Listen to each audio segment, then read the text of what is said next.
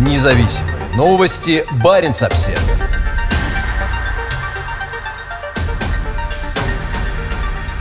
Оленеводческий кооператив из Мурманской области начал экспорт мяса в Финляндию. Получивший сертификацию Евросоюза оленеводческий кооператив «Тундра» из Лавозера только что отправил на экспорт пробную партию мяса в 8,5 тонн. Выход на международный рынок показывает потенциал развития и расширения оленеводства в российской Арктике. Для Лавозера это толчок для развития местной экономики, что важно для небольшого села в центре Кольского полуострова, где проживают саами, а оленеводство является одним из основных занятий. Тундра – один из крупнейших оленеводческих кооперативов в Мурманской области. Как сообщает региональное министерство природных ресурсов, экологии и рыбного хозяйства, первая партия из 321 туши была отправлена на этой неделе. Региональные власти поддерживают тундру, подчеркивая, что наличие сертификата Европейского Союза позволит оленеводческим кооперативам организовать экспорт продукции местного производства и в другие европейские страны, помимо Финляндии. Параллельно с этим Тундра подписала соглашение с компанией Poca Reindeer Hide из Раваньеме,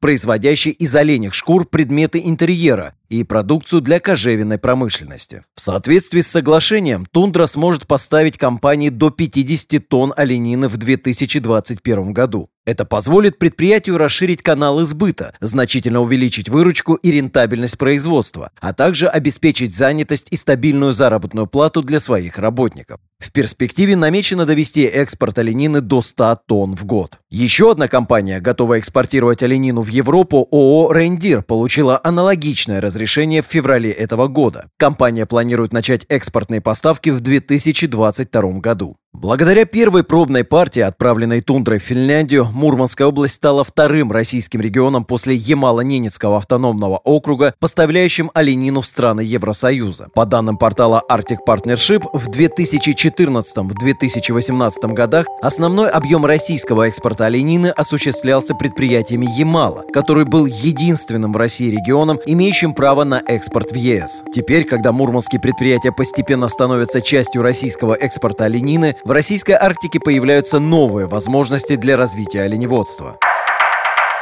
Баренц-Обсервер Китайские и турецкие судостроители бьются за док для российских ледоколов.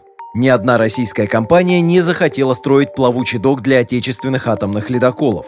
Вместо этого заказ стал жертвой корпоративной тяжбы между Китаем и Турцией. Летом 2020 года госкорпорация «Росатом» предложила 4 миллиарда 983 миллиона рублей тому, кто сможет построить плавучий док длиной более 220 метров для новых российских атомных ледоколов. Но взяться за эту работу оказалась не готова ни одна российская верфь. По их мнению, предложенная цена слишком низка. Источники в отрасли рассказали газете «Коммерсант», что для строительства потребуется не менее 8,5 миллиардов рублей. Новая верфь «Звезда» во Владивостоке якобы была готова выполнить работу за 5,2 миллиарда рублей, но не смогла бы уложиться в установленные сроки. В конечном итоге «Росатом» был вынужден предложить контракт иностранным компаниям, и вскоре победителем тендера была объявлена турецкая верфь «Кайзей Стар» в Стамбуле. Верфь, строящая сейчас два судна для Росморпорта, согласилась построить док за 5 миллиардов рублей. Однако решение о присуждении контракта Кайзе Стар оспорила китайская верфь Jiangsu Dajin Heavy Industry Co. Limited, предложившая значительно меньшую цену. Китайские судостроители обратились в Российскую федеральную антимонопольную службу. Jiangsu Dajin Heavy Industry предложила выполнить работу всего за 4,57 миллиарда рублей. ФАС удовлетворила жалобу, и теперь Росатому придется объявить новый тендер, сообщает издание «Арктический обозреватель». Теперь строительство дока может серьезно затянуться. Первоначально планировалось, что объект будет готов к осени 2024 года. Задержка может означать неприятности для Росатома. Госкорпорация строит флот из пяти новых ледоколов ЛК-60, первый из которых, Арктика, уже ломает льды в Карском море. Второе судно проекта «Сибирь» должно быть передано Росатому Балтийским заводом в течение 2021 года, а последняя, Чукотка, до 2027 года. Ранее представитель Росатома заявлял, что если новый док не будет готов к осени 2024 года, придется использовать плавучий док в Санкт-Петербурге. Новый док будет установлен в Мурманске. Баренц-Обсервер Возобновление работы СПГ завода в Хаммерфесте перенесено на март 2022 года. Всего через несколько дней после заявления норвежского агентства по безопасности нефтегазовых объектов о выявлении серьезных нарушений, оператор завода компания Equinor объявила, что ремонт завода продлится как минимум на полгода дольше, чем сообщалось ранее. Серьезный пожар в сентябре прошлого года нанес заводу значительный ущерб. Для его тушения был использован огромный объем морской воды, что усложняет приведение в порядок ряда узлов и оборудования завода. В понедельник Эквинор заявила, что воздействию морской воды во время тушения пожара потенциально подверглись более 70 тысяч единиц уникального оборудования, добавив, что необходимо заменить более 180 километров кабеля. Мы провели систематическую работу по сбору информации о повреждениях и объемах работ, необходимых для приведения завода в нормативное техническое состояние. В отношении объема работ по-прежнему существует некоторая неопределенность, возможность, но, исходя из имеющихся у нас данных, завод снова войдет в эксплуатацию не раньше 31 марта 2022 года. Безопасность – наш главный приоритет, и мы не запустим завод, пока не сможем сделать это безопасно, заявила старший вице-президент Эквинор по береговым объектам Грета Холланд. Ранее в Эквинор оценивали, что простой продлится год. Этот же срок называли Баренц Обсервер всего две недели назад, когда на острове Мелькёя прибыла партия из 172 600 кубометров российского сжиженного природного газа, необходимого для обслуживания резервуаров завода. Однако на прошлой неделе Норвежское агентство по безопасности нефтегазовых объектов опубликовало результаты расследования пожара, в котором сделан вывод о серьезных нарушениях правил. В агентстве заявляют, что вероятной причиной пожара стало самовоспламенение предварительных фильтров в воздухозаборнике одной из турбин из-за скопления там биомассы, в основном насекомых, которое вызвало снижение температуры самовоспламенения фильтров. В агентстве заявили, что этого можно было бы избежать, если бы фильтры были заменены раньше. Агентство выдало Equinor официальное предписание по реализации мер как технического контроля, так и в отношении компетенций персонала завода. Баренц-Обсервер. Новая группа спутников обеспечит Арктику широкополосным интернетом. В воскресенье вечером ракета «Союз» успешно вывела на орбиту с российского космодрома «Восточный» 36 спутников британской телекоммуникационной компании OneWeb. Мы максимально приблизились к предоставлению наших услуг связи в ряде самых труднодоступных мест в мире, заявил генеральный директор OneWeb Нил Мастерсон.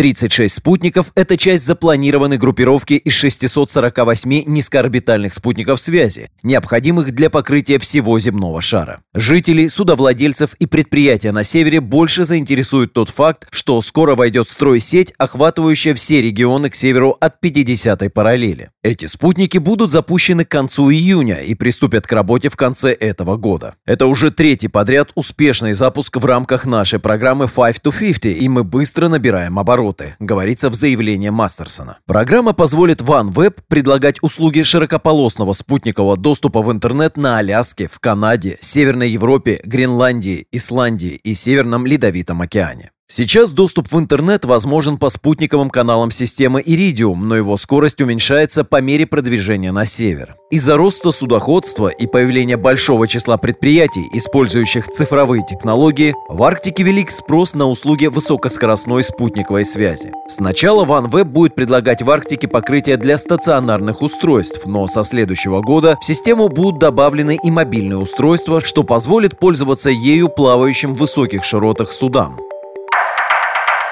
Баренц-Обсервер. Total покупает долю в Мурманском СПГ-терминале.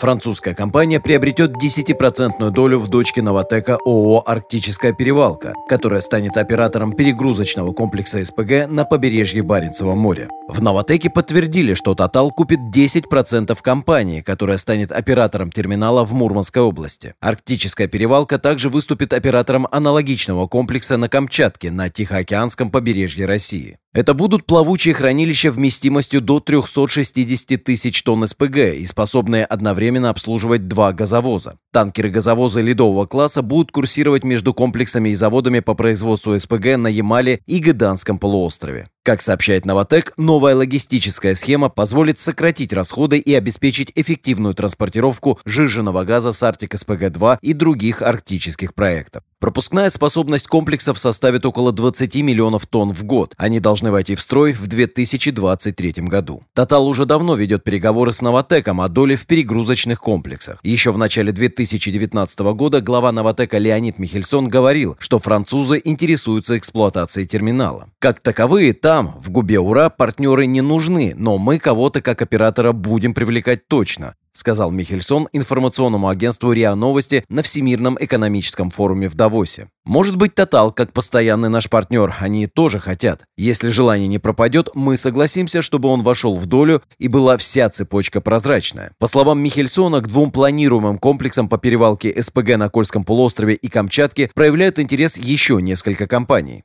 Терминалы построит корейская верфь Deo Shipbuilding and Marine Engineering, подписавшая в октябре 2020 года контракт на 478 миллионов долларов с российской государственной транспортной лизинговой компанией. По условиям сделки плавучие хранилища будут принадлежать ГТЛК, но эксплуатировать их будет арктическая перевалка. Проект в Губе Ура считается крайне непростым, поскольку планируемый объект разместится всего в нескольких километрах от закрытого военного гарнизона Ведяева, где расположена база подводных лодок Северного флота. В августе 2018 года проект обсуждался на важном совещании с участием федеральных министров, высоких военных чинов и руководства компании. Сегодня к местной базе приписано несколько атомных подлодок, в том числе проекта 945А «Кондор» и проекта 671 «Щука». Ведяево расположено примерно в 50 километрах к северо-западу от Мурманска, недалеко от границы с Норвегией. Здесь расположена глубокая незамерзающая круглый год бухта, считающаяся одним из самых удобных мест с точки зрения морских перевозок и логистики на Кольском полуострове.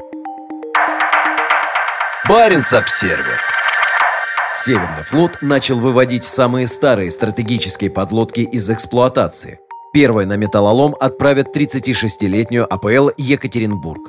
На российском флоте пришло время снимать с вооружения последнее советское поколение стратегических подводных лодок. При этом вывод из эксплуатации будет растянут на несколько лет, пока в Северодвинске не построят все новые современные лодки проекта «Борей». Как сообщает государственное информационное агентство ТАСС, в 2022 году из состава флота будет выведен Екатеринбург, одна из шести подлодок проекта «Дельфин». Последние два года лодка простаивает на верфи в Северодвинске, но официально о выводе из эксплуатации пока не объявлено. Лодка, являющаяся вторым по старшинству кораблем проекта, вошла в состав Северного флота в 1986 году. В декабре 2011 года о Екатеринбурге заговорили во всем мире, когда на нем во время стоянки в сухом доке на судоремонтном заводе номер 82 в Росляково к северу от Мурманска возник пожар. Позже выяснилось, что перед постановкой в док с лодки не были сняты ядерные ракеты. Пожар удалось потушить путем погружения дока и заполнения его морской водой. Подлодки проекта 667 БДРМ способны способна нести по 16 ракет «Синева» или лайнер с четырьмя боеголовками каждая. После пожара 2011 года Екатеринбург отремонтировали и в 2014 году вернули в строй. Остальные пять лодок проекта – это Верхотурье, Тула, Брянск, Карелия и Новомосковск. На Северном флоте уже служат две стратегические подлодки проекта «Борей» – Юрий Долгорукий и князь Владимир. Всего к 2027-2028 годам будет построено 10 кораблей этого проекта, из которых 5 или 6 войдут в состав Северного флота, а остальные – Тихоокеанского.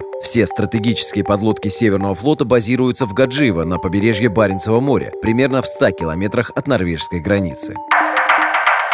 Баренц-Обсервер Региональные штабы Навального закрываются. В России наступает самое мрачное время. Региональные штабы лидера российской оппозиции вынуждены закрыться из-за иска Генеральной прокуратуры, обвиняющей организацию в экстремизме. Как и ее коллеги в других регионах страны, Виолетта Грудина из Мурманска вынуждена закрыть двери возглавляемого ею регионального штаба. Представительство, с июля 2017 года продвигавшее интересы Алексея Навального в этом северном российском регионе, стало жертвой новейшей волны репрессий со стороны российских властей. 16 апреля российская Генеральная прокуратура подала иск о признании признании Фонда борьбы с коррупцией Навального и штабов Навального экстремистскими организациями, из-за чего они вынуждены закрыться. И закроются они, скорее всего, навсегда. Ожидается, что Московский городской суд вынесет решение против организации и ее борцов с коррупцией и активистов. У этого решения будут серьезные последствия. В заявлении Фонда борьбы с коррупцией говорится, что ярлык экстремистской организации чрезвычайно усложнит задачу сотрудникам и сторонникам. Это откроет дорогу к сотням уголовных дел. Под ударом окажется каждый наш сотрудник. А в худшем случае уголовные дела даже для волонтеров, для сочувствующих, для тех, кто раздает листовки или вообще как-то участвует в наших активностях, говорится в заявлении. По словам Навального, в России наступает самое мрачное время. Наступает самое мрачное время для свободомыслящих людей, для гражданского общества в России. Фактически Кремль только что потребовал признать экстремистами всех, кто с ними не согласен. Штаб Навального в Мурманске, открывшийся в июле 2017 года, входит в число самых активных региональных штабов. Его лидер Виолетта Грудина проводит немало акций в самом большом заполярном городе мира, а в местных митингах и мероприятиях принимают участие значительное число сторонников. С момента открытия штаба Грудина и ее коллеги подвергаются подвергаются жесткому преследованию со стороны правоохранительных органов. Она не раз представала перед судом и была оштрафована на несколько сот тысяч рублей. 21 апреля большое число людей вышло на центральные улицы Мурманска в знак протеста против заключения Алексея Навального и обращения с ним в тюрьме. На акции Грудину снова задержала полиция. Вернувшись домой из полиции, она обнаружила у себя в почтовом ящике мишень, ставшую очередным элементом запугивания. Всего за несколько дней до этого кто-то проник в помещение штаба и разрисовал стены свастикой. Также дверь штаба залили пеной. Почтовый ящик у нее дома оказался забит листовками против ее кандидатуры. В нашем спокойном северном городе появилась банда нелюдей, склоняющая наших детей к гомосексуализму и другим непристойностям, говорилось в листовке. «Давайте вместе защитим наш город от этой нечисти», писал анонимный отправитель. Баренц-Обсервер В условиях пандемии Мурманск расширяет географию полетов. На этой неделе в расписании появились прямые рейсы в Казань и Нижний Новгород. В марте авиакомпании группы «Аэрофлот» перевезли на внутренних линиях почти на 20% больше пассажиров, чем в марте прошлого года. Это уникальный показатель для мировой авиационной отрасли, учитывая, что в марте 2020 года сигнал тревоги из-за COVID-19 в России еще не прозвенел. Помимо национального перевозчика в группу «Аэрофлот» входят авиакомпании «Россия», «Аврора» и «Победа». Рост перелетов внутри страны вызван закрытием границ, которое дало толчок развитию внутреннего туризма. Мурманская область входит в число регионов, где число российских туристов растет. В отличие от прошлых лет, сейчас у пассажиров есть широкий выбор прямых рейсов без необходимости пересадки в Москве или Санкт-Петербурге. На этой неделе авиакомпания Nordwine открыла прямое сообщение со столицей Татарстана Казанью. Рейс выполняется два раза в неделю. В среду она же запустила еще один прямой рейс из Мурманска в Нижний Новгород, который также выполняется дважды в неделю. Помимо уже перечисленных, этой весной прямыми рейсами из Мурманска можно улететь в Архангельск, Анапу, Минеральные воды, Череповец, Челябинск, Краснодар, Сочи, Симферополь, Ростов-на-Дону и Калининград.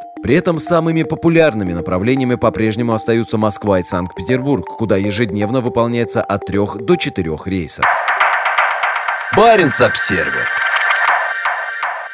Через 10 месяцев после гигантского разлива в Арктике надзорные органы опасаются новых аварий на нефтебазах Норникеля. Как заявляют в Росприроднадзоре, возраст некоторых резервуаров для хранения нефтепродуктов достигает 70 лет, а компания так и не смогла исправить огромное количество нарушений. Результаты внеплановой проверки Таймырской топливной компании и Норильск Трансгаза вызывают обеспокоенность из-за возможного увеличения числа аварий на заполярных нефтебазах горно-металлургической компании «Норникель». Как утверждают проверяющие из Федеральной службы по надзору в сфере природопользования, компании не смогли устранить значительное число выявленных ранее нарушений. Как сообщает ведомство, Таймырская топливная компания устранила лишь 38 из 115 нарушений, а Норильск Трансгаз 42 из 81. Обе компании принадлежат горно-металлургическому гиганту Норникель. По словам проверяющих, нефтебазы эксплуатируются без необходимой проектной документации, предусматривающей проведение мероприятий по охране и восстановлению окружающей среды. Как сообщается, часть этих объектов была построена в 50-70-х годах прошлого века. Проверка проводилась по поручению вице-премьера Виктории Абрамченко, а общий итог после проведения проверок оценивается как неудовлетворительный, подчеркивает ведомство. Поводом для проверок стала авария 20 29 мая 2020 года, приведшая к попаданию более 21 тысячи тонн дизельного топлива в тундру и местные водные объекты. Для заполярного региона разлив стал экологической катастрофой. По данным Росприроднадзора, экологическая катастрофа произошла в результате просадки бетонной площадки под резервуаром, которая привело к отрыву его дна от боковых стенок и последующей утечке дизельного топлива в окружающую среду. Ведомство предупреждало Норникель о возможности повторения аварий на аналогичных объектах. В письме в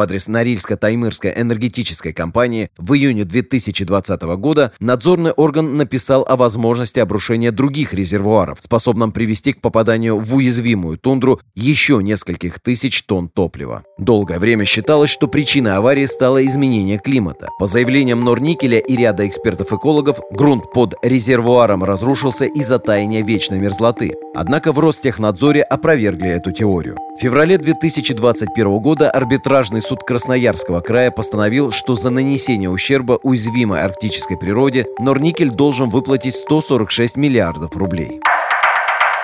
Баренц-Обсервер.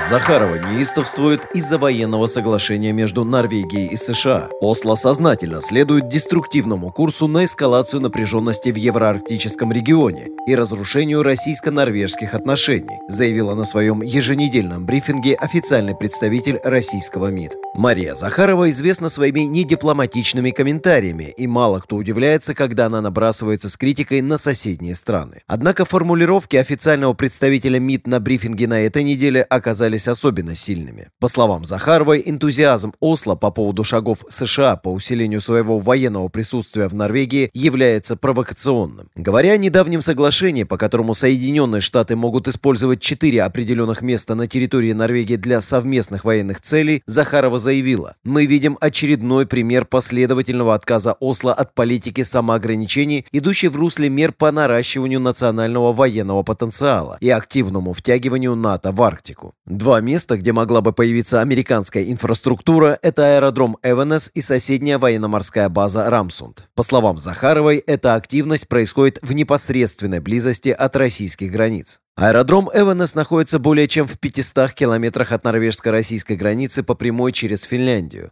Для сравнения, все базы атомных подводных лодок могущественного Северного флота находятся на расстоянии от 60 до 100 километров от норвежской границы. Две недели назад министр обороны Норвегии Франк Баке сказал Баренц Обсервер, это соглашение не ведет к эскалации напряженности в отношениях с Россией. В соглашении говорится, что Соединенные Штаты с полным уважением относятся к политике Норвегии, не позволяющей создание на территории страны иностранных военных баз, подчеркнул Баки Янсен. Представитель МИД России с этим не согласна. По ее словам, Россия рассматривает эти действия как сознательное следование Осло деструктивному курсу на эскалацию напряженности в евроарктическом регионе, разрушению российско-норвежских отношений. Это не наш выбор. Россия остается открытой к равноправному и конструктивному диалогу относительно укрепления доверия и безопасности в регионе, о чем мы неоднократно говорили норвежской стороне, сказала она в заключении.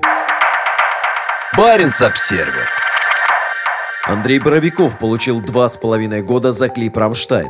Друзья, что бы со мной ни произошло, это не должно сломить ваш дух протеста, сказал в своем обращении перед арестом бывший руководитель регионального штаба Алексея Навального в Архангельске. В 2014 году Боровиков разместил у себя на странице во ВКонтакте клип «Pussy» группы «Рамштайн». В четверг его приговорили к двум с половиной годам лишения свободы за распространение порнографии. Бывший координатор регионального штаба Навального в Архангельске предстал перед Ломоносовским районным судом 22 января. 29 апреля его забрала полиция, и увидеть его снова можно будет только в конце 2023 года. По версии прокуратуры, Боровиков, размещая ролик в 2014 году, нарушил 242 статью УК РФ «Распространение, публичная демонстрация или рекламирование порнографических материалов». В обращении, записанном за несколько часов до ареста, Боровиков призвал жителей Архангельска не сворачивать протест против режима. В последние годы Боровиков не раз становился жертвой репрессий со стороны полиции. В 2019 году один из районных судов Архангельска признал его виновным по статье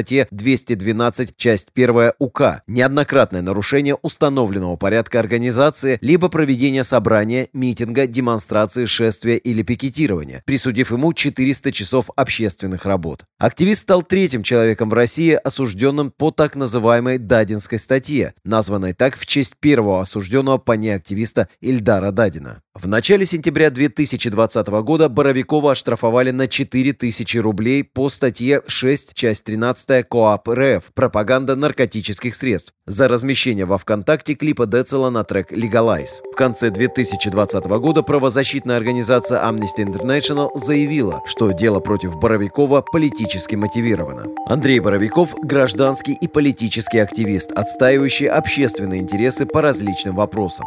Его мнение зачастую расходится с позицией исполнительной власти, а его критика явно не нравится некоторым ее представителям, заявили в организации.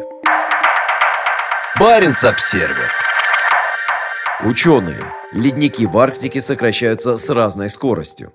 По данным недавнего исследования, масса ледников в мире ежегодно в среднем уменьшается на 267 миллиардов тонн. По мнению авторов исследования, проанализировавших данные с 2000 по 2019 годы, потери ледниковой массы и зарегистрированное в этот период повышение уровня моря составил 21%. Исследование под названием «Ускорение потери массы мировыми ледниками в начале 21 века» опубликовано в журнале Nature в среду. В исследовании сделан вывод, что ускорение потери массы ледниками составляет каждое десятилетие с 2000 года примерно 50 миллиардов тонн в год.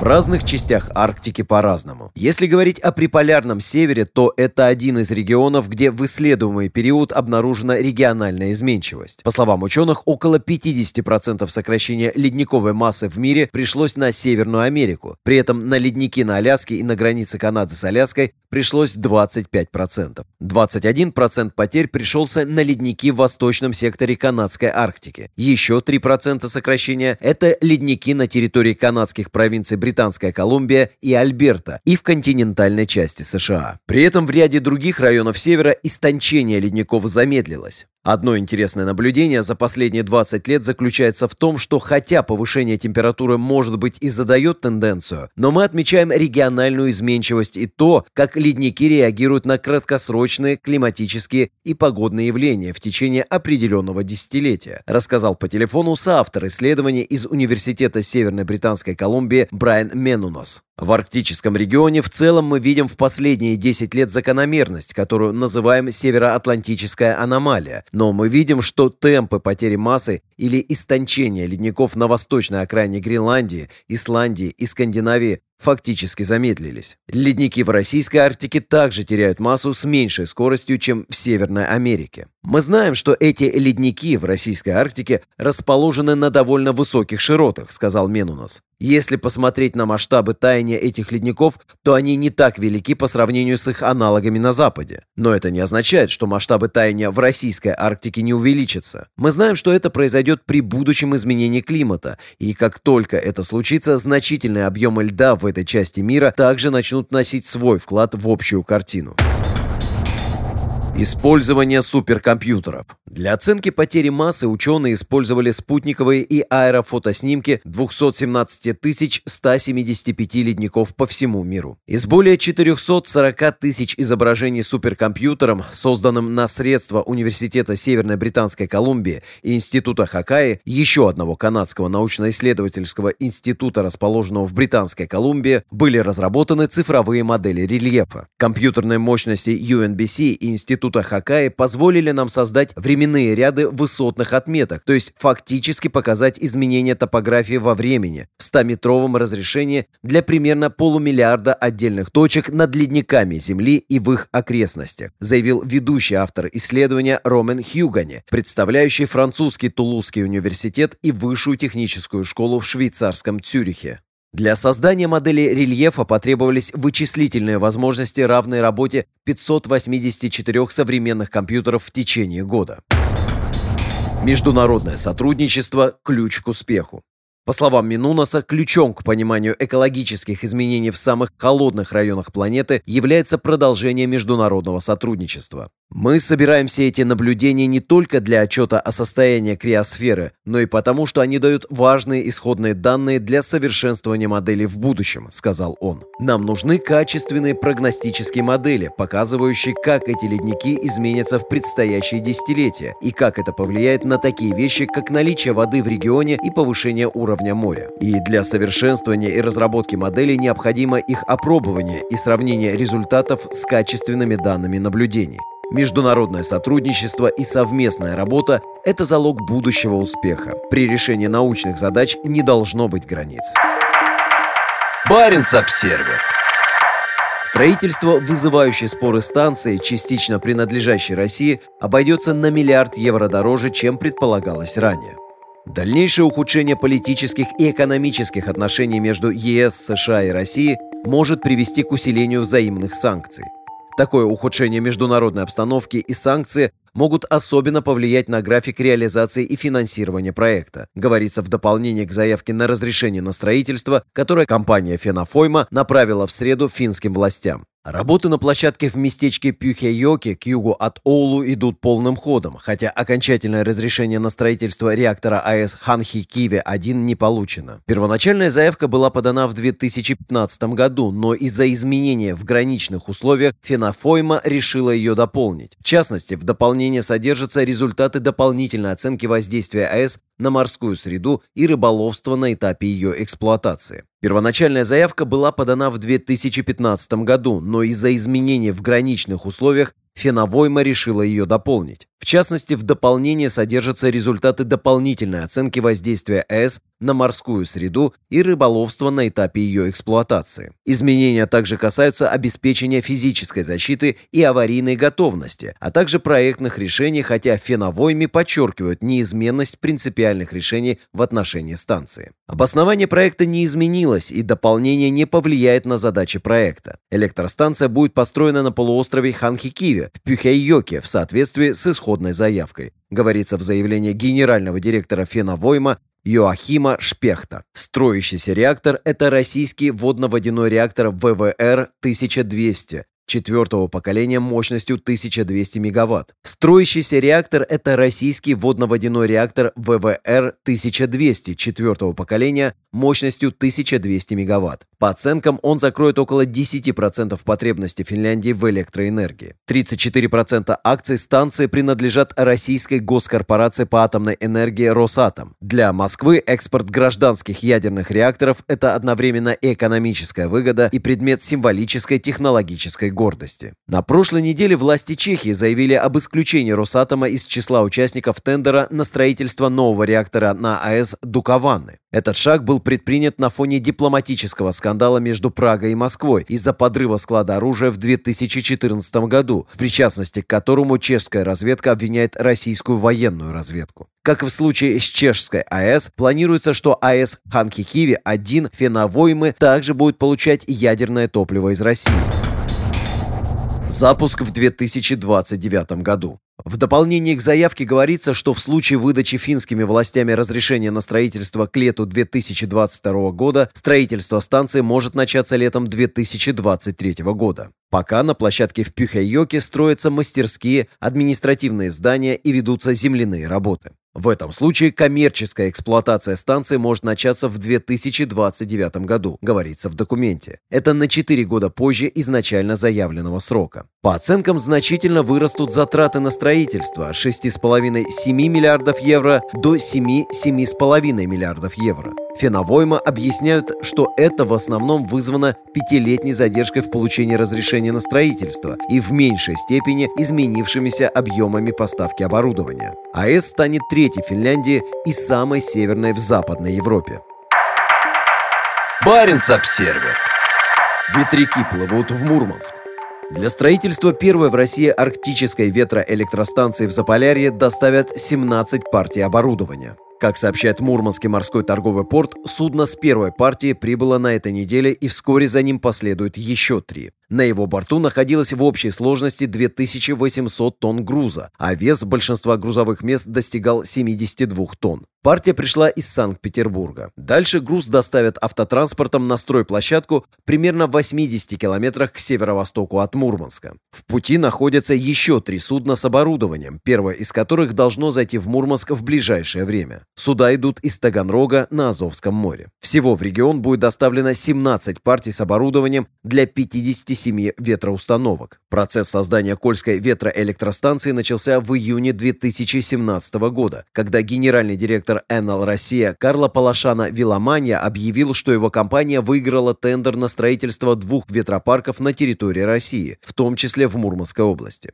С тех пор Enel и ее дочка Enel Green Power занимались подготовкой проекта. Строительные работы официально начались в сентябре 2019 года. «Мы начинаем работу над стратегическим объектом в области ветроэнергетики», сказал на церемонии, посвященной началу строительства, глава Enel Group по европейским и евросредиземноморским вопросам Симоне Море. С началом строительства этого объекта мы подтверждаем нашу приверженность энергетическому переходу России к низкоуглеродной экономике, добавил он. Мощность Кольской ВЭС составит 201 мегаватт. Она строится на продуваемом ветрами участке площадью 257 гектар к северу от Мурманска и сможет производить до 750 гигаватт в год. В феврале 2021 года компания доставила на площадку ветропарка 122-тонный трансформатор. Первоначально планировалось, что производство энергии здесь начнется уже в 2021 году. Стоимость проекта оценивается в 273 миллиона евро. Это будет крупнейший ветропарк в России и один из крупнейших в мире ветропарков за полярным кругом. ВЭС построят в том же месте, где голландская компания One Life Energy и ее российская дочка One Life Arctic Power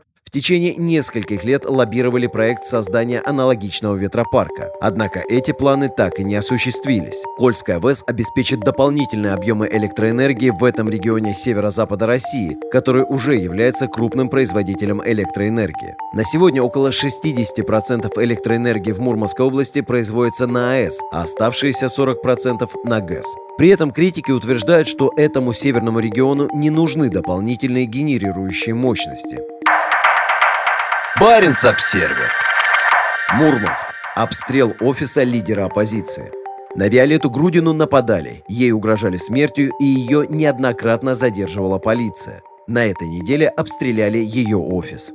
Это не Дикий Запад и не логово бандитов, а город Мурманск на севере России. Виолетта Грудина уже привыкла к давлению полиции. Молодого оппозиционного политика неоднократно терроризировали и задерживали. Такие случаи участились после объявления Грудиной о выдвижении своей кандидатуры на предстоящих выборах в городской совет, а также после заявления Генпрокуратуры о том, что Фонд борьбы с коррупцией Алексея Навального и его региональные штабы будут признаны экстремистскими организациями. Грудина сыграла важную роль в открытии в Мурманске регионального штаба Навального в 2017 году. На этой неделе давление вышло на новый уровень. Неизвестные проникли в штаб и осквернили там стены, мебель и технику. Также кто-то открыл стрельбу стрельбу по окнам штаба, оставив в них пулевые отверстия, написала Грудина в Твиттере. Это произошло после того, как она обнаружила в своем почтовом ящике мишень, а офис разрисовали свастикой. Похоже, что эти неприятности скоро не закончатся. После приезда в штаб для выяснения обстоятельств обстрела сотрудники полиции задержали Грудину и забрали ее в отделение. После этого ее оштрафовали за участие в недавнем уличном митинге.